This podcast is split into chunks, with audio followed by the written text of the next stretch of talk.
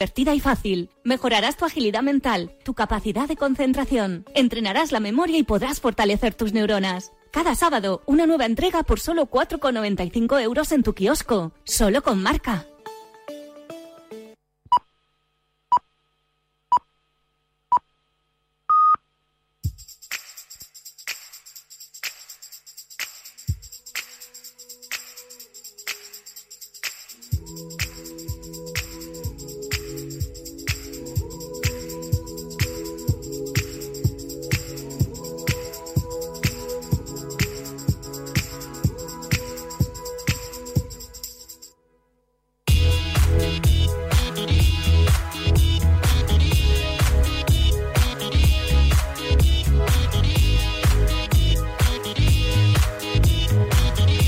Afrontamos la última hora de T4 y antes de marcharnos de viaje por muchas zonas de nuestro país a escuchar protagonistas, hay que poner como siempre hasta ahora todo en orden en esta semana que como ya sabéis pues es diferente. Comenzamos después de la vuelta ciclista a España y empezamos prácticamente ya con nuestra tribu. Así que toca poner todo en orden y para eso está Juanlu Ayuso. Hola Juanlu, ¿qué tal? Muy buenas. Hola, muy buenas JL. Vamos con ello que hay muchas cosas que contar, así que todo tuyo. En ciclismo, hoy se ha celebrado la quinta etapa de la Vuelta Ciclista a España entre Tarancón y Albacete con victoria del belga Jaspen Philipsen. Los corredores han permanecido sin despegarse del pelotón en toda la carrera, exceptuando el momento en el que se ha producido una caída a 10 kilómetros de la llegada meta con un gran número de corredores afectados por el choque. Como novedad es el estonio Taramae el que ha perdido el maillot rojo tras caer en dos etapas seguidas. Pasamos ahora a fútbol porque hoy se ha conocido la resolución del Comité de Competición sobre los sancionados de la primera jornada de liga. Tras la citada deliberación se ha castigado con un partido a los futbolistas Hugo Mayo del Celta y Mario Hermoso del Atlético de Madrid tras esa refriega que tuvo lugar en el partido entre ambos conjuntos el domingo pasado en Balaídos. Para la sanción, de Hermoso se ha recurrido al artículo 122 que define como una conducta contraria al buen orden deportivo. Y el resto de jugadores que tampoco jugarán la próxima jornada serán Guillamón del Valencia y Luca Zidane. Por otra parte, las tarjetas que se han retirado han sido la primera amarilla que vio Juan Foyz, futbolista del Villarreal, y la segunda de Cabaco, jugador del Getafe. Pasando a la actualidad del Real Madrid, se ha completado el segundo entrenamiento de la semana para preparar el partido que jugará el equipo blanco contra el Levante en el Ciudad de Valencia el próximo domingo a las 10 de la noche. Cross, Mendy, Marcelo y Ceballos continuaron con su sesión de recuperación. Hubo sesión de gimnasio y los porteros tuvieron trabajo sobre el césped. Benzema, Asensio y Vallejo tuvieron una sesión de resistencia y Mariano se ejercitó en solitario. Y no es la única noticia que ha saltado en el seno madridista porque el fichaje de Martín Odegar por el Arsenal puede ser cuestión de horas. Las cifras se colocan entre 35 y 40 millones de euros y según la prensa inglesa se quiere inscribir al noruego en el equipo ganer antes del viernes para jugar ante el Chelsea este mismo fin de semana. Se especula mucho sobre su llegada a estas horas ya que el jugador no ha entrenado en Valdebebas. De ser así sería su segunda etapa en el club inglés. Pasamos a Barcelona porque Philip Coutinho seguirá un año más en la entidad azulgrana. La lesión del brasileño ha hecho que no haya podido exhibirse en el escaparate veraniego, por lo que su entrenador Ronald Koeman ha decidido darle una oportunidad, ya que el de Países Bajos siempre confió en la calidad de Coutinho. Ahora es turno del futbolista de ganarse el puesto, ya que Antoine Griezmann y Memphis Depay juegan en la misma demarcación, pero parece que tras la marcha de Leo Messi el jugador pudiese encontrar más fácilmente un hueco en dicha plantilla. El Atlético de Madrid también se ha ejercitado esta mañana en la ciudad deportiva Wanda de Majadahonda con una doble sesión. El entrenamiento ha comenzado con una carrera continua, ¿sabe? Y ha seguido con ejercicios de balón y físicos. La novedad es la vuelta de Felipe Alverde, ya que se ha vuelto a ejercitar con el grupo. Y un futbolista que da su opinión sobre Luis Suárez es Borja Garcés, nuevo jugador del Leganés cedido por el Atlético de Madrid. Luis Suárez para ti es el mejor 9 ahora mismo, ¿no? Ahora mismo sí, de la última década también. Y definición y, no y, lo que no es definición, tiene mucho trabajo, tiene es, muy completo, la verdad. A mí me encanta. Yo soy nueve y a mí me encanta. Yo lo que he entrenado con él no me, no me separaba de él y, me fijaba hasta cómo se ataba la botas. Por parte de la Real Sociedad, el centrocampista Martín Zubimendi ha hablado sobre los objetivos del equipo donostiarra y asegura que están preparados para afrontarlos. La Real en los últimos años pues está creciendo mucho, los objetivos cada vez son más altos y más grandes y, y la exigencia es mayor. Eh, lo que hemos hecho estos dos últimos años ha sido muy bueno, pero la putada es que, ahora te exigen mucho y que, hay que mantener el nivel. Pero bueno, creo que tenemos un equipo joven y, estamos preparados para ello. También tuvo oportunidad de hablar sobre la regularidad en la presente temporada y de la Europa League. Lo difícil es la regularidad. Al final creo que son tres, bueno, muchas competiciones y el año pasado sí que tuvimos un bache, me acuerdo que por enero, y mantener esa regularidad creo que va a ser clave para, para mantenernos ahí arriba. La Europa League, a ver si, a ver si tenemos suerte también en grupos y en los cruces y, podemos llegar algo, algo lejos. Y no es el único que ha hablado para los medios entre los clubes españoles, porque el capitán del Levante, José Luis Morales, ha compartido las sensaciones con la vuelta del público al Estadio Granota.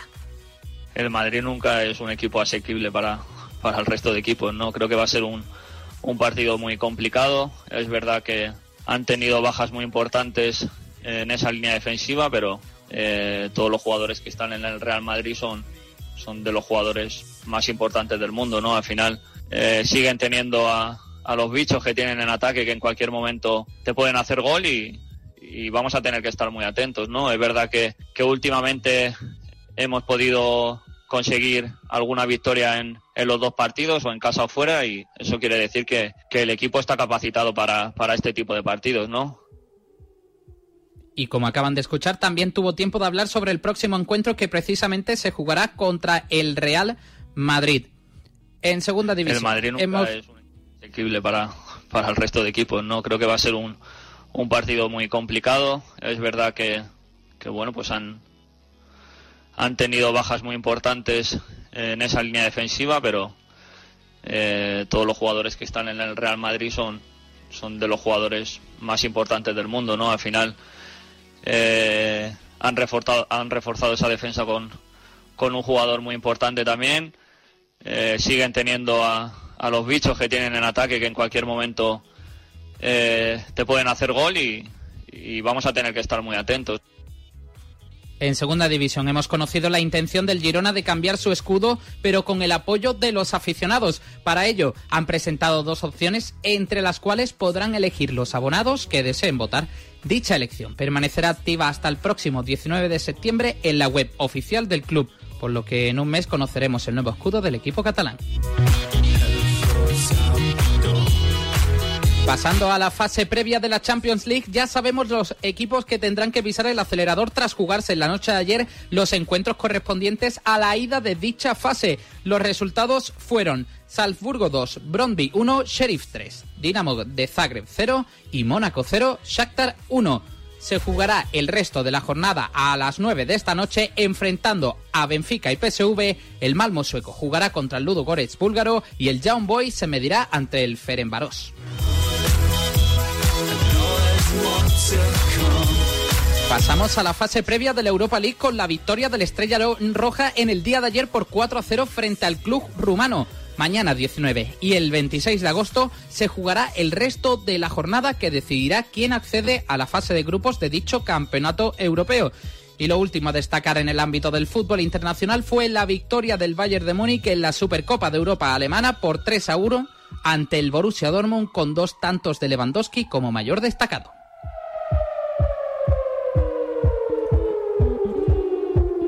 En el apartado de fichajes hemos conocido la llegada del defensa Luis López por el Zaragoza, donde jugará por dos temporadas.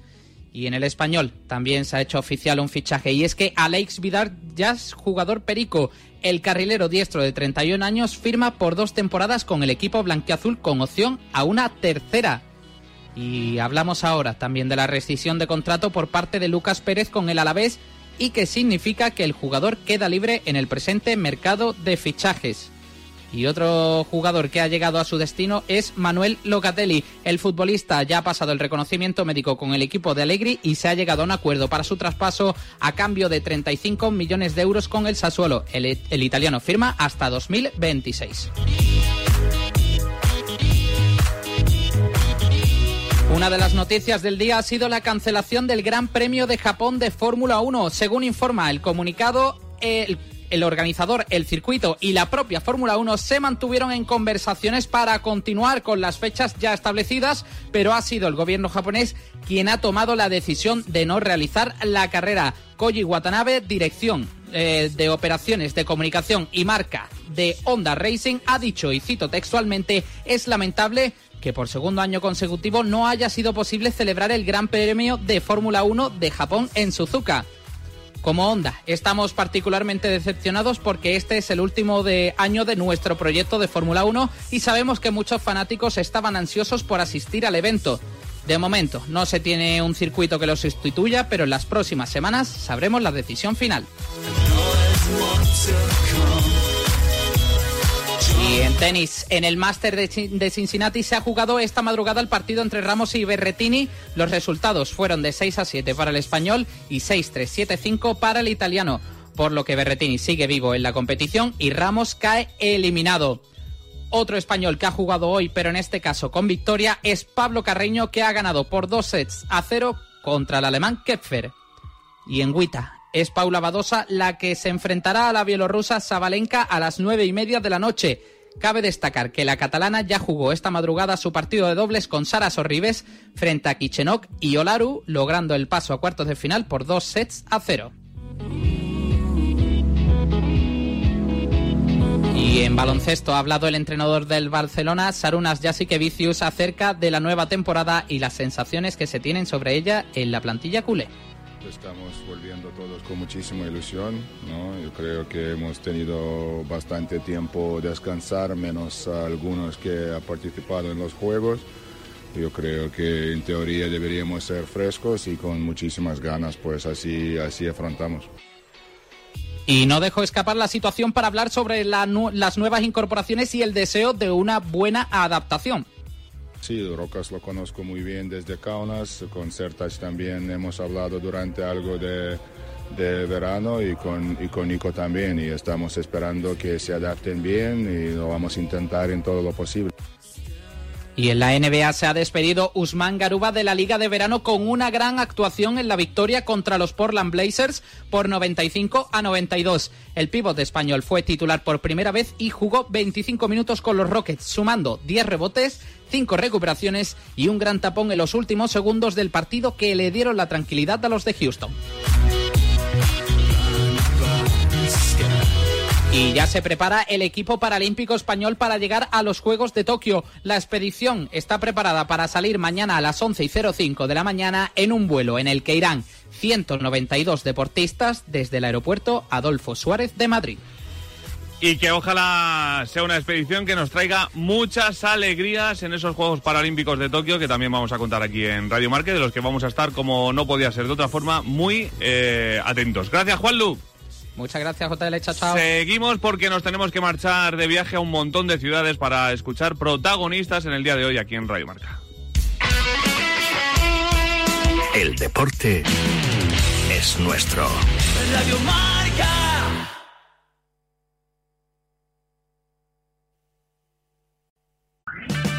O'Reilly Auto Parts will help you find just the right parts, products, and accessories for your car so you can get the job done right the first time. We'll also test your battery and check engine light, change your wiper blades, and refer you to a repair shop if needed. Trust our professional parts people. We're here to help you keep your car on the road. Stop by O'Reilly Auto Parts today or visit O'ReillyAuto.com.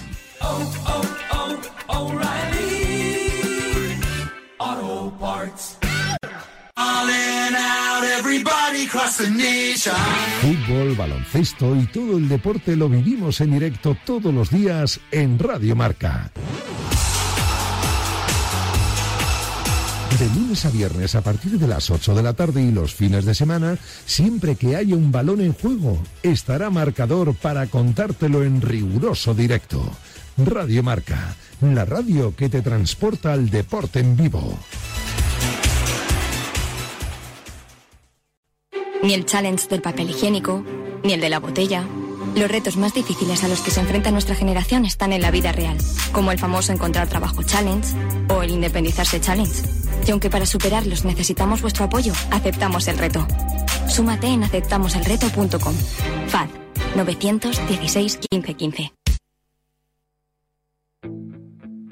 Desde aquí, desde mi casa, veo la playa vacía. Ya lo estaba hace unos días, ahora está llena de lluvia. Y tú ahí sigues sin paraguas, sin tu ropa, paseando como una tarde de julio. Pero con frío y tronando, se puede saber qué esperas. Que te mire y que te seque, que te vea y que me quede. Tomando la luna juntos, la luna y yo a que pase algún cometa o baje un platillo volante. Siento cortar el temazo, pero es que hay que marcharse de viaje. Juega el Levante este domingo un partido importante a las 10 de la noche frente al Real Madrid en el Ciudad de Valencia. Y hoy ha hablado uno de los hombres más importantes de Paco López, autor del gol en el primer encuentro ante el Cádiz, como es el comandante José Luis Morales. Lo escuchamos ya en sala de prensa. Venga. Mirada puesta en, en Noruega, donde disputará el primer equipo femenino el primer partido hacia la clasificación para la Champions. Eh, la primera pregunta es si vas a ver ese partido por la televisión y después qué mensaje les envías desde aquí. Hola, buenas a todos. En primer lugar, Eh, sí, eh, hoy es un día importante para, para todo el club, sobre todo para ellas que el año pasado hicieron una temporada perfecta para, para estar en esta fase de clasificación a Champions y desde luego que, estaré viendo el partido y, y bueno, desde aquí mandarles todo el ánimo, todo el apoyo de, de toda la primera plantilla, de, de toda la familia levantinista, de, de toda la afición y que vamos a estar haciendo fuerza desde casa junto a su familia. Linares. José, si me permites, eh, retomando un poco y dejando un poquito al margen lo de, lo de eh, pues la cita histórica de las chicas, yo quiero centrarme un poquito más en lo del último partido y en, tu trayectoria goleadora.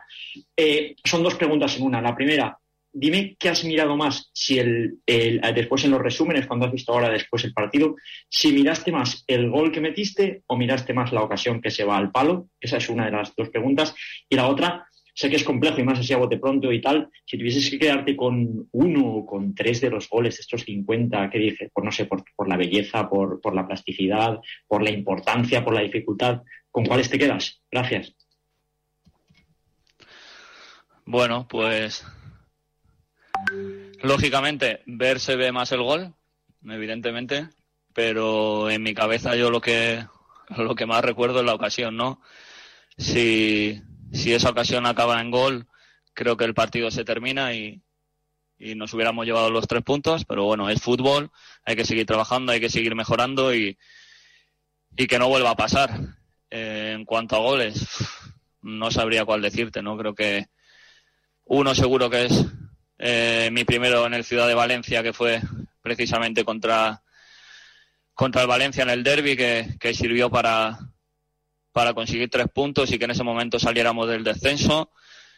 Eh, el primero en primera división, que aunque desgraciadamente fue contra el Eibar, pues es el primero que, que marqué y, y seguramente eh, de los más bonitos, pero siempre me guío más por la importancia. Creo que el de San Mamés porque acabamos eh, de certificar una permanencia que nos costó muchísimo. Igual también metería el de, el de Girona, ¿no? Porque fueron dos años muy complicados en los que hasta prácticamente el final no conseguimos la permanencia y, y bueno, esos creo que son con los que me quedaría. Álvaro. ¿Qué tal, José? Buenas tardes. Yo te quería preguntar eh, por el tema de las inscripciones. Eh, debido a los problemas que ha tenido el Levante, entre otros clubes de primera, con este aspecto, fuiste inscrito en la liga el pasado viernes por la mañana apenas 24 horas, ¿no? O un poco más para que llegase ese debut liguero contra el Cádiz. Te quería preguntar entonces, ¿cómo viviste los días previos a ese partido sabiendo que todavía no podías ser inscrito en la liga? No sé si con cierto nerviosismo, si realmente sentiste peligro real de que pudiese llegar ese partido y no estuvieses presente. Gracias. bueno, es una, una situación compleja que, que están sufriendo muchos, muchos clubes. Yo, eh, sinceramente, le di más vueltas antes de, esa semana que, incluso esa semana, ¿no? Eh, es verdad que eh, por todos los problemas que, ha traído la, pandemia y, todo lo que ha generado eso en la Liga Española y en los clubes, la situación, pues como he dicho, era compleja. Sí que es verdad que yo, hablando con el, con el presidente, con Kiko, eh, él me dejó bastante claro que iban a hacer todo lo posible para, para inscribir a, a todos los futbolistas. Es evidente que, que todavía tienen eh, que trabajar para, para cuadrar todo lo que eh, tengan que cuadrar, pero eso ya es algo que, que, tienen que solucionar ellos. Y sí que es verdad que esa semana solo tenía eh, la mente puesta en, en, los entrenamientos, en trabajar bien y, y, y pensando en el partido, ¿no? En, en que hubiésemos conseguido los tres puntos que, que, se nos escaparon en el 97 casi. Y bueno, creo que, que como yo había muchos compañeros, pero estábamos todos tranquilos de que, de que lo iban a solucionar. Sergio. Hola, José, buen día. Eh, buenos días. Eh, yo te quería preguntar, precisamente has comentado que ahora mismo que se os escaparon esos tres puntos de Cádiz. Te quería preguntar sobre cómo estáis preparando desde hoy mismo ese partido, ese próximo partido contra el Real Madrid, sobre todo teniendo en cuenta mmm, algo que para que no pase, para que no vuelva a pasar lo de Cádiz, ¿no? Cerrar el partido antes, es cierto que es el Real Madrid, es un rival, eh, bueno, pues eh, más que más que notable, pero supongo que eso ya se estará corrigiendo desde, desde el primer momento. Sí, eh, ya desde hoy lo afrontamos con, con la máxima ilusión. Primero porque va a estar nuestra gente en el estadio. Creo que eso es una parte importante para, para empezar a ganar los tres puntos, su apoyo.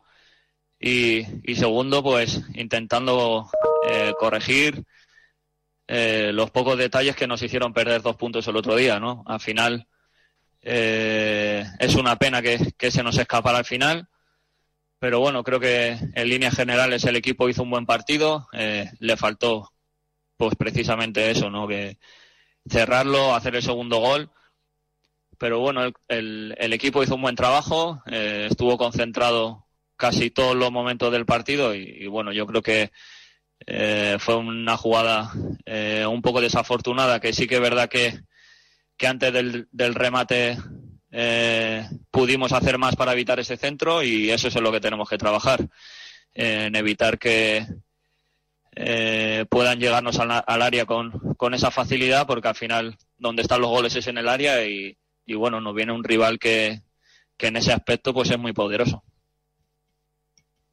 Juanma. Sí, hola José, buenas, no sé si se me oye. ¿Me escuchas? Sí. Bueno, antes que nada quería felicitarte en tu la oportunidad por esos 50 goles que, alcanzaste el, fin de semana.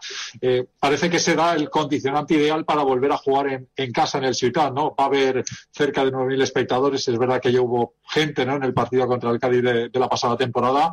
Pero bueno, se da ese condicionante que supone volver a jugar en casa y tener un poco más ese apoyo de, la gente del Levante, además ante un rival que siempre invita, ¿no? Como es el Real Madrid. Sí, por suerte fuimos de los pocos que la temporada pasada pudimos disfrutar de, de meter algo de, de público en, en, nuestro estadio. Eh, es verdad que eh, es una pena que, que, la situación está como está y que, que, no pueda ser el aforo completo. Eh, va a ser un, un 40%, pero seguramente eh, la gente que vaya al estadio nos va a ayudar, nos va a animar, eh, va a hacer que en los momentos difíciles eh, podamos sacar más fuerzas para, para seguir dentro del partido y, y al final creo que eh, todo, todo lo que sea tener público en, en las gradas es, es un motivo de alegría, ¿no? Creo que vuelve el ambiente del fútbol que, que todos conocíamos. Ya el otro día en Cádiz lo, lo pudimos vivir y creo que hacía mucho tiempo que, pese a ser una afición contraria, eh, no sentía la sensación en mi cuerpo de, ese ambiente de fútbol y, y bueno, por suerte eh, la estamos volviendo a vivir todos los equipos, todos los clubes están eh, abriendo el aforo para que entre la gente y eso es importante porque creo que ellos son parte importante de este deporte y, y sin ellos pues no, se, no sería el fútbol que todos conocemos. José Manuel. Hola, José, ¿me escuchas? Hola, buenos días. Eh, te quería preguntar por el partido de- del próximo domingo ante el Real Madrid, viendo cómo se os ha dado las citas con el Real Madrid durante las últimas temporadas, teniendo en cuenta que además a ese Real Madrid mm, le faltan muchos jugadores porque están lesionados y no llegan al, al partido, sin Ramos, sin Barán, eh, ¿es menos peligroso este Real Madrid? ¿Es más asequible para cualquier equipo viendo lo que le ha pasado al Real Madrid durante estas últimas temporadas, que pierde a Cristiano y pierde a eh, dos jugadores que eran titularísimos a los que te has medido tú como delantero en, en la zona de la zaga, como Barán y como Sergio Ramos?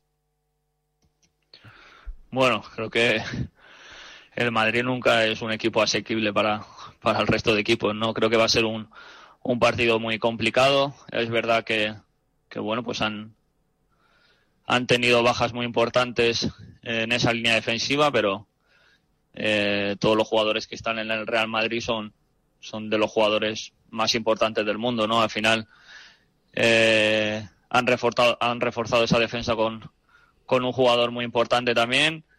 Eh, siguen teniendo a, los bichos que tienen en ataque que en cualquier momento eh, te pueden hacer gol y, y vamos a tener que estar muy atentos, ¿no? Es verdad que, que últimamente, eh, a lo largo de las últimas temporadas, hemos podido eh, conseguir alguna victoria en, en los dos partidos, o en casa o fuera, y, y bueno, eso, es, eso quiere decir que, que el equipo está capacitado para, para este tipo de partidos, ¿no? Hablando José Luis Morales sobre el Real Madrid, rival del Levante el próximo domingo a partir de las 10 de la noche, así que venga, toca hablar también del conjunto blanco.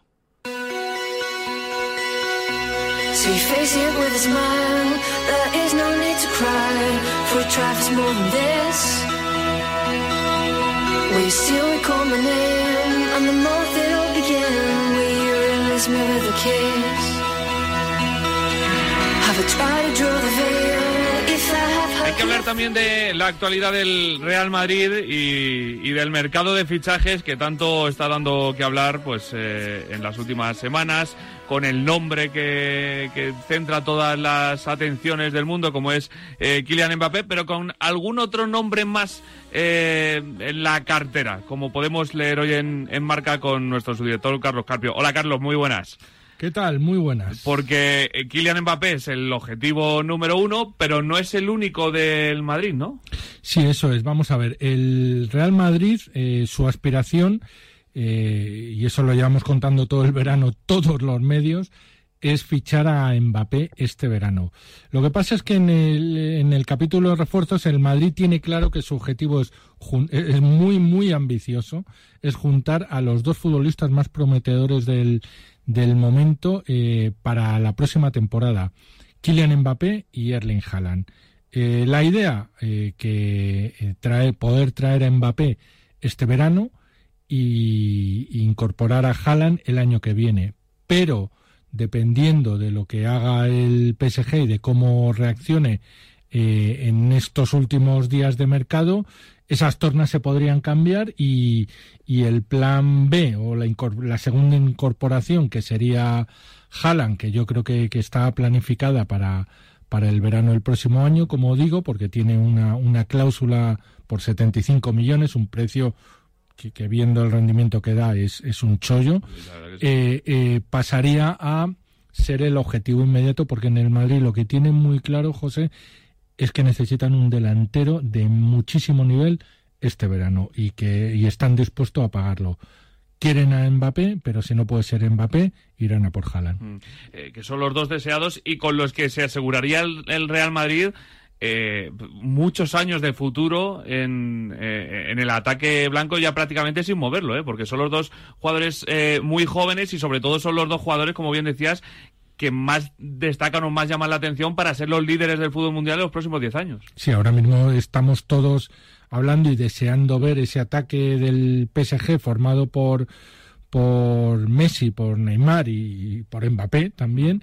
Eh, pero el equipo que logre juntar, si alguno lo consigue, eh, a Mbappé y a Haaland, yo creo que se habrá asegurado tener a los dos delanteros de referencia de, de la próxima década, porque futbolistas con el potencial goleador del, del francés y del noruego eh, no salen ni muchísimo menos todos, todos los años. Mm. Eh, vamos a ver qué pasa. Hoy echaba también un poquito más de picante Tony Cross al asunto en su podcast, diciendo que a lo mejor alguien de París eh, se incorpora al Real Madrid este verano. Eh, no va a ser fácil de todas formas. No. porque no, es que el- no va a ser fácil y no está siendo rápido. En el Real Madrid, desde el, desde el principio del verano, cuando acabó la temporada, nos preguntábamos todos, por, ¿y Mbappé? ¿Qué pasa con Mbappé? Decían, no es fácil, como tú dices, y si se puede hacer, se hará, y te lo decían muy claro, se hará al final del verano, no antes. ¿Por qué? Porque en el Madrid confían en que en en jugar la baza de de la, de la presión sobre el PSG, eh, recordando el, el, el fichaje, la forma en la que se produjo el fichaje de, de David Álava. El Madrid cerró a Álava en la primera semana de, lo contamos aquí en Sí, Marca, en la primera semana de, de enero. Entonces, el argumento con el que el Madrid contaba con forzar al PSG a negociar es mm, que, que es lo que se va a producir estos días, es que Mbappé les comunique de forma clara, ya lo he hecho con Leonardo, pero que le comunique al presidente de forma clara que no va a renovar, que es una decisión que ya tiene tomada y que en contra de lo que Al-Khelaifi muestra de puertas para afuera no le van a convencer de lo contrario y con eso jugar y decirle, oye, mm, dentro de cuatro meses y medio, cinco meses, eh, este jugador probablemente firme un contrato con el Real Madrid. ¿De verdad vais a dejar pasar la oportunidad de eh, ingresar que 150, 140, 160 millones por un jugador que te está diciendo claramente que el 30 de junio ya no va a ser futbolista tuyo? Le sobra el dinero al PSG, pero no sé yo si hasta, hasta ese punto. Y a eso le añado otra derivada, que es eh, Cristiano está buscando equipo. Mm. A Cristiano hay muy pocos equipos que le puedan que le puedan fichar. Eh, con Cristiano buscando equipo, con Mbappé diciéndote que se quiere ir y teniendo la posibilidad de reemplazar de inmediato en un ataque a Mbappé con Cristiano, seguir ganando dinero y juntar a Cristiano y que igual que hablamos de, de Mbappé y de Haaland el, el ataque del futuro, bueno, pues el ataque del presente Tal cual. sería Y mediáticamente, Cristiano, y mediáticamente la repercusión que le daría Que jugaran Eh, juntos Cristiano y Messi. esa es una posibilidad que yo creo que, que, que le da le da más chance a a que el Paris Saint Germain iba a decir al que Laifi, pero no, esto, esto se decide en Qatar. Sí. Eh, el emir de Qatar eh, se replantee mm, viendo la, la posición clara de Mbappé de que no va a renovar. Yo estoy convencido, convencido de que Mbappé va a acabar jugando en el Real Madrid.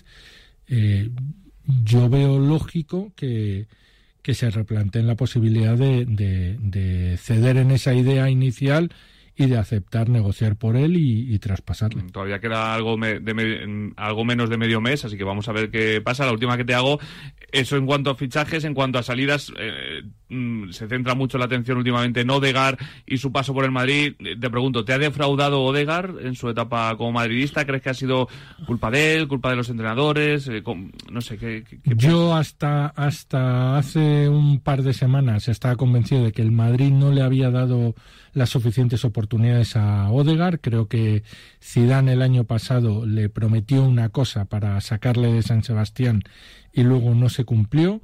Es verdad que tuvo pocas oportunidades, que llegó lesionado, eh, que en esas pocas oportunidades no vimos al futbolista que, que a mí particularmente me, me, fascinó en la Real Sociedad. Daba gusto ver jugar a, a Martín Odegar, pero, pero Odegar estamos viendo que al parecer no está dispuesto a luchar. Es que no ha empezado la temporada, es que el Madrid había jugado solo un partido de pretemporada y el jugador ya le estaba diciendo al, al Real Madrid que no lo veía claro y no habían llegado todavía ni Cross ni Modric. Joder, si no lo ves claro, eh, yo entiendo que no lo veas claro el, el, cuando llevas cinco meses, pero si no lo llevas claro cuando llevas dos semanas de pretemporada, creo que te falta eh, eh, eh, mentalidad para jugar en el Real Madrid. Siempre se dice, José, que, que, que un futbolista puede, o sea, hay futbolistas que les pesa la camiseta del, del Real Madrid o del Barcelona. Y me temo que el caso de Martín Odegar es uno. Se ha juntado eso, que, que, que él no lo ha visto claro. Se ha juntado también con que ha sido, diría que casi el único futbolista por el que se han recibido ofertas en, en las oficinas del Real Madrid este verano. Si ves que un jugador no está a gusto, si ves que el entrenador tampoco le ve muy claro, aunque era una apuesta del club, eh, y ves que tienes que tienes un club dispuesto a pagar, no sé, se habla de 40, 50 millones y una operación en ciernes de mucho, probablemente de mucho, mucho dinero, Pues pues al ganando final eh, todas las piezas encajan. Todas las piezas encajan a costa de que el centro del campo del Real Madrid, una temporada más, como ya pasó el año pasado, creo que si no hay ningún refuerzo, y me sorprendería que lo hubiera, va a quedar bastante debilitado. Pues eh, cosa de Ancelotti, intentar con eh, lo que tiene eh, aguantar la temporada y luchar por todos los títulos. Lo contaremos y veremos qué pasa en este mes de agosto. Gracias, Carlos. Vamos a estar hasta el 31 de agosto, creo, muy entretenidos. La verdad que sí. Un El- saludo. El 1 de septiembre va a estar, va a estar interesante hacer balance. Gracias, Carlos. Hasta luego. Seguimos.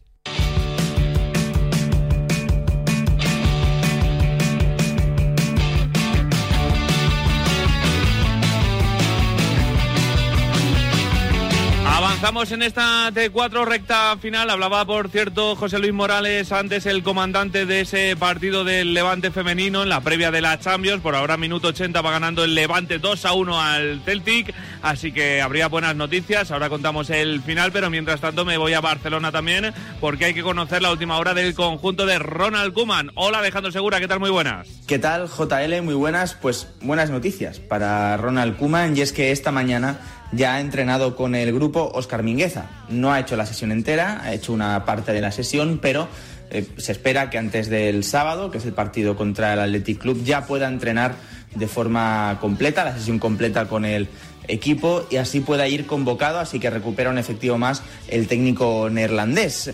Veremos cómo va la operación salida. Ahora mismo se está trabajando desde la dirección deportiva, desde la Secretaría Técnica, también desde la Junta Directiva en esa operación salida. Dos nombres marcados en rojo, el de Miralem Pjanic y el de Samuel Untiti. Miralem Pjanic sí que tiene novias, sobre todo en la Serie A, pero con Samuel Untiti la cosa va más lenta. De momento no tiene ofertas en firme y el central francés solo se quiere marchar a un equipo que compita en Champions League. Por otra parte, hay que recordar que Coutinho se va a quedar una temporada más en el Fútbol Club Barcelona. Eh, a Ronald Koeman le gusta Coutinho, es un futbolista polivalente que puede jugar tanto de interior como de extremo, así que eh, Ronald Koeman le va a dar otra oportunidad a Phil Coutinho y a partir de aquí veremos cómo se produce esta operación salida con estos dos nombres en rojo, con los nombres de Miralem Pjanic y Samuel Umtiti. Pianici, un tití. Estamos pendientes. Gracias, Segura. Hay que hablar también del Atlético de Madrid en un día en el que estábamos pendientes del comité de competición. Así que cuéntanos qué ha pasado. Ainhoa Sánchez. Competición ha desestimado los recursos del Atlético de Madrid por Mario Hermoso y por José María Jiménez.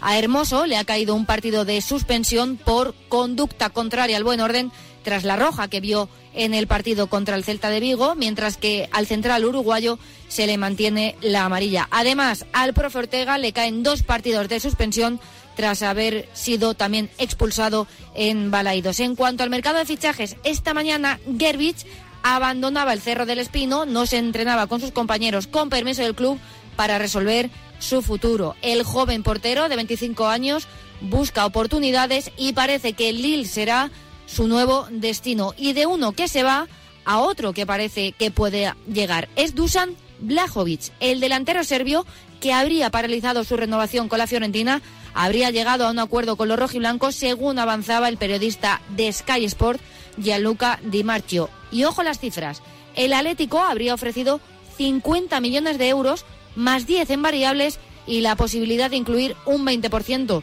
de una futura venta. Ahora sería el turno de la Fiorentina valorar y decidir si acepta o no esta oferta por su jugador estrella que acaba contrato en 2023. Más noticias, estas desde Inglaterra, porque el Wolverhampton parece obligado a vender a Rafa Mir. Recordemos que el subcampeón olímpico ya tenía un acuerdo con el Atlético, pero que ahora el club inglés quiere más dinero. Contar, además, que Felipe avanza en su recuperación y en el entrenamiento matinal de esta mañana ya se ha podido ejercitar con el resto de sus compañeros. Gracias a Ainhoa de Madrid a Sevilla, pendientes del Sevilla y también del Betis, donde hay un nombre propio. Hola Juan Antonio Pineda, muy buenas. Hola, ¿qué tal? Buenas tardes. Pues la actualidad en Sevilla, en este caso en el Real Betis Balompié, pasa por el nombre propio de Germán Pechela. El central argentino está a punto de volver al Real Betis Balompié, equipo del que se marchó hace tres temporadas, y convertirse en el tercer fichaje de Antonio Cordón para reforzar la defensa. El Betis va a pagar entre 3 y 4 millones de euros y el argentino de 30 años va a firmar por cuatro temporadas. Pesela viene de ser campeón de la Copa de América con su selección con Argentina. Mientras tanto, el Betis prepara el choque del viernes para abrir la jornada ante el Cádiz, buscando la primera victoria de la temporada con casi 25.000 aficionados béticos en las gradas, lo que corresponde al 40% del aforo del Benito Villamarín. Por su parte, en el Sevilla, seguimos a la espera de que se aceleren los trámites para la incorporación de Delaini, el centrocampista del Borussia Dortmund, y mientras tanto el Sevilla que ha, pre- ha presentado hoy a Agustinson, el lateral zurdo sueco que viene a reforzar la defensa, es el cuarto fichaje la espera de nuevas incorporaciones. Venga, seguimos de viaje, gracias Pineda. Nos vamos a Pamplona porque hoy era día de eh, asuntos extradeportivos y de cuadrar eh, una serie de, de cuentas y de situaciones dentro del club. Oh, Manu Obama, muy buenas. ¿Qué tal, JL? ¿Qué tal, familia? Pues eh, días de mucho leer, de mucho escuchar, de mucho estar pendiente a los detalles, porque esta mañana la comisión ha presentado una propuesta de estatutos para Osasuna con una amplia reforma y todo ello será propuesto a la Asamblea General que tiene que reunirse el día 11 o el día 12 de septiembre, tiene que ser en septiembre y tiene que ser además en día de partido, en día en que Osasuna juega en casa. Y por esas fechas coincidirá con un Osasuna Valencia. Eh, vamos a ver, es un documento que ha pasado de tener 66 a 78 artículos, los cuales pues han sido revisados, como no podía ser de otra forma, pues eh, de manera exhaustiva y demás, pero eh, cositas a tener en cuenta, pues eh, la Asamblea tiene un nuevo método de elección, hay más poder de decisión, hay una regulación clara de la Junta Electoral, nace el órgano para la defensa del socio, aunque el tema gordo eh, te lo voy a dejar para el final, eh, por aquello de eh, generar expectativa. Más cositas, hay una comisión de control con continuidad, con más funciones, hay un nuevo órgano disciplinario, las peñas, se exige que para considerarse como tal tengan que tener un mínimo de 10 socios o 10 simpatizantes. Pero, ahora sí, lo gordo es que hay una modificación a la hora de eh, presentarse como candidato a la presidencia de Osasuna. Dos cositas, se elimina el tema del preaval, ojo con esto, se elimina el tema del preaval eh, y luego para presentarse al tema de presidente, los estatutos proponen que para presentarse eh, sean necesarios ocho años de antigüedad en la entidad y residencia en Navarra, mientras que para el resto de los directivos será condición tener cuatro años de antigüedad como socio, eh, máximo 14 directivos. Y ojo a esto, se elimina la limitación de cargo, de mandato. Esto es eh, lo que más polémica está generando aquí mismo porque Luis Abalza terminaba ya eh, su gestión al frente del Club Atlético Sasuna, pero eh, bueno, eh, ha propuesto él elegirse otra vez como candidato y eso no ha terminado de sentar bien porque los estatutos te limitaban y para poder ampliar su gestión, su mandato, pues tienen que modificarse unos estatutos y este aquí que está la propuesta a ver si la Asamblea acepta o no ese cambio. Pero en cualquier caso, no es fácil nunca tener que explicar todas estas cosas, hay mucho jaleo, ya iremos contando con calma, pero lo gordo es eso, se elimina el preval y se elimina la limitación de mandatos, es decir, Luis Abalza podría volver a presentarse a ser presidente del Club Atlético Sasuna. Gracias, Obama. Eh, último, penúltimo, mejor dicho, viaje. Volvemos a Madrid para actualizar la situación del Getafe, que el lunes se mide al Sevilla en lo que es el debut de Mitchell, el redebut de Mitchell en el Coliseum Alfonso Pérez. Hola, Juan Carnava Cerrada, muy buenas. ¿Qué tal, JL? Pues tercer día de la semana eh, preparando el partido. Recordamos que el fin de el Getafe tuvo descanso y desde el lunes ya preparan el duelo frente al Sevilla. Un duelo especial, como para muchos, o como para prácticamente todos los campos donde se va a jugar esta jornada, y es que eh, casi un año y medio después vuelve el público a las gradas, 6.500 espectadores, mejor dicho, estarán en el eh, Coliseum, ya son más de 5.000 los que han sacado su entrada, por lo tanto se espera que de aquí al lunes se pueda eh, tener ese lleno, entre comillas, del 40% y que no quepa un alma más de lo permitido en el feudo Getafe. En un Getafe que está pendiente de las salidas, está pendiente de las llegadas, lo comentábamos en marca.com. Y es que Ángel Martín tiene mínimo siete movimientos que hacer de aquí a final de mercado, en forma de salidas y en forma de llegadas. Así que hay que estar muy atentos porque en apenas 13 días, pues como comentábamos, prácticamente son dos movimientos, o mejor dicho, un movimiento cada día y medio, más o menos. Por lo tanto, hay que tener muchas noticias de aquí eh, al final de, mercado. Insisto, especial atención al, apartado de llegadas, porque se prevé que llegue un medio centro, se prevé que llegue un central, tienen que salir mínimo uno, pueden salir dos incluso, y se prevé que llegue alguien que, juegue en banda. Si puede ser las dos, pues mejor que mejor, porque parece ser que el Brighton va apujando muy muy fuerte por Mar eh, Cucurella. Así que JL, esa es la actualidad del Getafe de hoy. Pero lo principal y de lo que tenemos ganas es de que ruede el balón y de que, por supuesto, la gente pueda vibrar el lunes en el Coliseum. La verdad que sí, lo contaremos obviamente en Radio Marca. Gracias, Juan Cari. El último viaje es en Villarreal, donde además de la salida de Ferniño al Mallorca, que ha comunicado esta tarde el Villarreal, sobre todo la atención está centrada en un, fichaje, en una llegada. Hola, Andreu Rubén, muy buenas. Saludos JL, el Villarreal hará oficial en las próximas horas el fichaje de Arnaud Danjuma. Finalmente el extremo internacional Hernández, ya ex del Bournemouth que militaba en la Championship inglesa, será jugador groguet para las próximas cinco temporadas y por una cifra cercana a los 25 millones de euros, convirtiéndose así, tras Paco Alcácer, en el segundo fichaje más caro de la historia del submarino amarillo. De esta manera, Emery tiene por fin al extremo izquierdo con potencia que tanto quería, su primer primera opción además, que siempre fue Danjuma, luego de que al principio se truncaran las negociaciones, pero el esfuerzo económico en esta última oferta del Villarreal ha convencido finalmente a los ingleses. Gracias, Andreu, y precisamente nos vamos a quedar en Villarreal porque habla en rueda de prensa el lateral izquierdo de Unai Emery, Alberto Moreno. Que se te ve muy bien, vamos. Supongo que estás contento por jugar y contento por, por poder competir al nivel que lo estás haciendo ya, ¿no? Hola, buenas. Está encendido, ¿no? Eh, pues sí, muy contento, muy contento porque hacía tiempo que después de una pretemporada, pues el poder llegar sin tener ningún problema físicamente, muscularmente, pues ya eso me alegra, el poder haber completado la pretemporada entera. entera. Y después, pues, la nueva posición que, que Unai, eh, donde me está poniendo Unai, pues la verdad que estoy contento, contento, a gusto y en todo lo que lo que pueda ayudar al equipo eh, y al míster por supuesto pues encantado. Al final el jugador lo que quiere es jugar y, y darlo todo por el equipo. Xavi Rubert a media por favor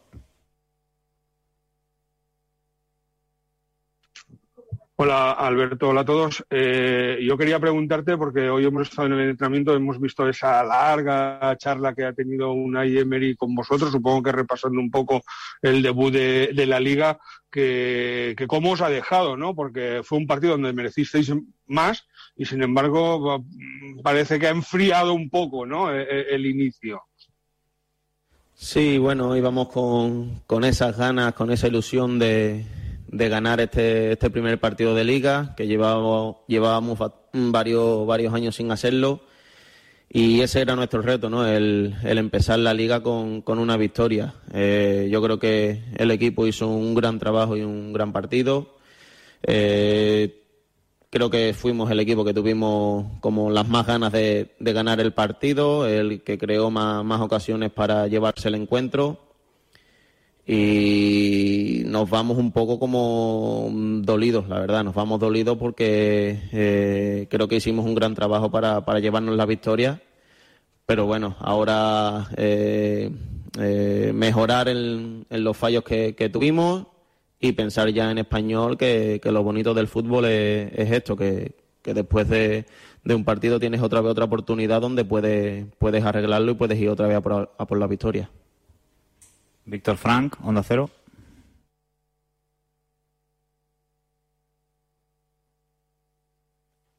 Ahora, eh, Alberto, se comenta del otro día del partido ante el Granada. Es verdad que ellos durante muchos minutos jugaron a, no encajar, a encerrarse atrás, pero es una realidad que vais a tener en muchísimos partidos en casa. Eh, de vosotros va a depender, ¿no? Eh, saber romper esos muros rivales. Lo decía porque el año pasado creo que se escaparon 27 puntos en la cerámica. Estar un poquito más arriba en liga, intentar acercarse a la cuarta posición, pasa por eso, ¿no? Por sacar más partidos en casa y ganar partidos como este. Hombre, está claro. Eh, al final, si quieres estar, en, estar, entre los cuatro primeros, tienes que ganar partidos como, como el del otro día. Sí que es verdad que se nos escaparon dos puntos, pero lo que tú has dicho, el año pasado también perdimos muchísimos puntos eh, en casa. Yo creo que en casa tenemos que, que, hacer la cerámica un fortín, donde el equipo que se quiera llevar un punto de aquí, que, que tenga que hacer el mejor partido de su vida y que a nosotros no nos salgan, no nos salgan las cosas.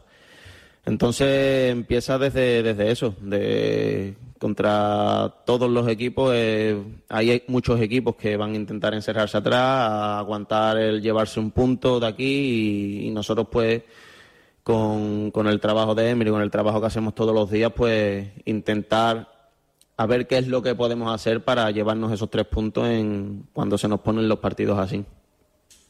Xavi Isidro.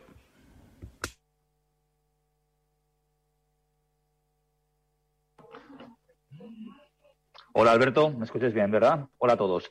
Eh, bueno, se ha hecho justicia finalmente con el tema de Juan Foyt, porque nos eh, echábamos las manos a la cabeza con esa primera cartulina que, no le tocaba y parece que el árbitro pitaba de, de oídas. Eh, me imagino que se habrá hablado mucho de ese tema en el vestuario y del arbitraje de González Fuertes, que el otro día benefició claramente a Granada por aquello de parar constantemente el partido, constantes tarjetas por entradas que tampoco eran nada del otro mundo. no sé si esto no lo vamos a encontrar muchas veces este año. Pero que no.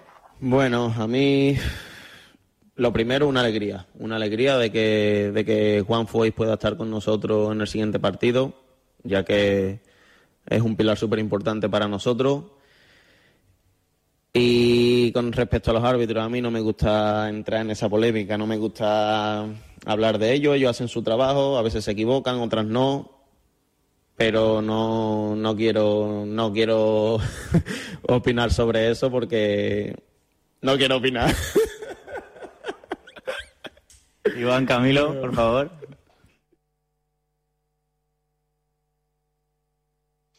Eh, hola Alberto, buenos días. El próximo sábado partido en el RCD Estadio ante el Español, segundo de la, la, liga de esta temporada.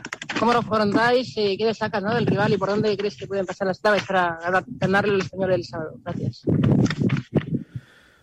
Bueno, pues el Español, un recién ascendido, que eh, todos los partidos para ellos van a ser como, como una final.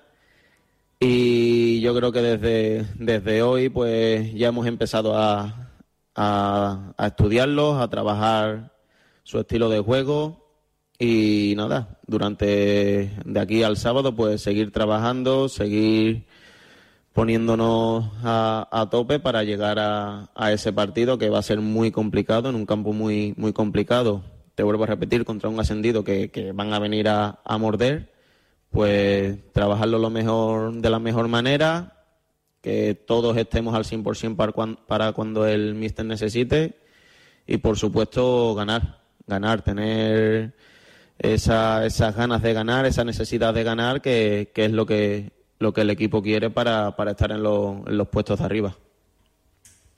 Jaime Mata, Radio Villarreal, por favor.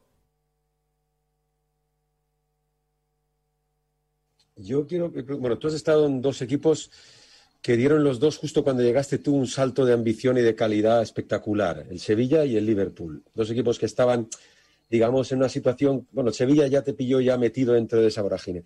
El Villarreal está en eso, o sea, quiere dar ese salto. Eh, ¿Tú crees que este año es, posible? Porque claro, la Champions, lo del año pasado, el título ya, ya creo que fue el paso definitivo para creer en ello. Yo la verdad es que el otro día viendo contra el Chelsea pensé, eso. Yo llevo mucho tiempo aquí, nunca había visto un Villarreal con esa sensación de competitividad, ¿no? De, creerse que podía darle la vuelta a ese partido, de, tener personalidad en el campo. Mira que ha tenido buenos equipos este equipo. Te pregunto, tú que has vivido eso, ¿cómo lo ves de cerca? Claro, el otro día el empate deja un poco así como pensando estos partidos hay que ganarlos como sea, porque tú ves al Sevilla que va como un tren, ¿no? Alcanzar al Sevilla, por ejemplo, que me parece a mí un referente claro para nosotros. Bueno, pues lo que tú has dicho es el objetivo que, que tenemos todos, es el reto que tenemos todos y la idea de este año es, es mejorar la anterior. Yo es creo el que- gran reto que tiene por delante el Villarreal. Os vamos a marchar, pero antes os escuchamos a vosotros en el 628 26 90 92. Pues vamos a ver si Mbappé ve que va a ganar mucho más dinero de lo que le van a dar en ningún otro sitio. Posiblemente va a ganar más títulos de los que va a ganar en otro sitio. Eh, va un equipo con las figuras que hay, pues blanco y en botella. No se va a mover de allí. O que es madridista desde pequeñito este también, ¿o qué? Bueno, por ahora no ha ver, renovado. aquí el tema es el siguiente. Ninguno de los dos jugadores de los que estamos hablando ni ha renovado ni se ha ido a ningún club inglés. Significa que los dos van al Madrid. ¿Cuándo y cómo? Pues el tiempo lo dirá. Pero vamos, o este año, o el que viene, o los dos, o uno y uno, pero los dos van a jugar al Madrid. Si no, ya estarían o en el Chelsea, o en el City, o en el, en el PSG renovado. Buenas tardes, Radio Marca. Bueno, el Madrid, mira, vendiendo, vendiendo, al final tendrá 200 millones para pagar por Mbappé, ¿no? Está bien. Venga, hasta luego. Hasta luego. Buenas tardes, Radio Marca. Bueno, decir que los que no somos eh, del Real Madrid o del Barcelona, toda esta milonga de que, de que la liga pierde mucho cuando se, cuando se fue Cristiano, cuando se ha ido Messi ahora y tal, los que somos, por ejemplo, del Valencia, otros equipos, eh, estamos encantados de la vida de que no esté Messi ni que esté Cristiano Ronaldo. El Barcelona y el, y el Madrid son peores y les podemos hincar el diente. ¿eh? Y nos encanta nuestra liga. A mí ver el Valencia es lo que más me gusta. Este Messi, Cristiano, Mbappé o el de la moto. Venga, Amund. Queridos enemigos íntimos culés, iros eh, haciendo la idea de que el Barça va a ser el siguiente Milán. Ha sido un club increíble, habéis disfrutado durante 20 años de un fútbol fabuloso, pero me parece que se ha acabado. Venga, chavales, Un suerte. Gracias. Adiós. Adiós. Nos marchamos. Llega Rafa Mainer con su marcador. Así que a seguir disfrutando del deporte con las previas de Champions y un montón de deporte en directo también. T4 mañana, cuando acabe la sexta etapa de la Vuelta Ciclista a España. Adiós.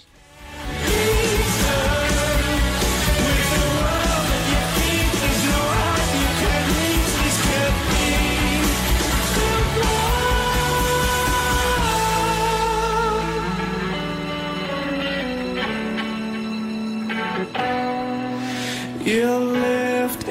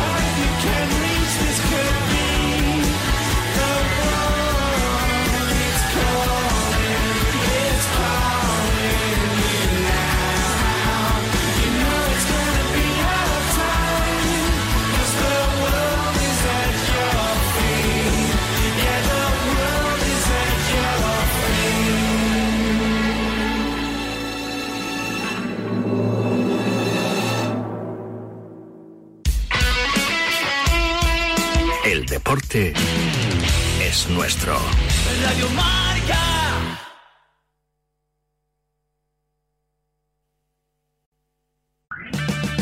O'Reilly Auto Parts will help you find just the right parts, products, and accessories for your car so you can get the job done right the first time. We'll also test your battery and check engine light, change your wiper blades, and refer you to a repair shop if needed. Trust our professional parts people. We're here to help you keep your car on the road. Stop by O'Reilly Auto Parts today or visit O'ReillyAuto.com. Oh, oh, oh, O'Reilly. Auto Parts. Soy Álvaro. Desde hace tiempo voy mucho al hospital por mi enfermedad. El otro día me dieron una gran sorpresa. Conocí al campeón de atletismo Bruno Hortelano y además hicimos una carrera juntos. Fue un día que nunca olvidaré. Gracias a Fundación Pequeño Deseo, Álvaro cumplió su sueño, pero aún quedan muchos niños con enfermedades graves a los que podemos ayudar. Envía un SMS con la palabra deseo al 28014 y ayúdanos a cumplir más deseos.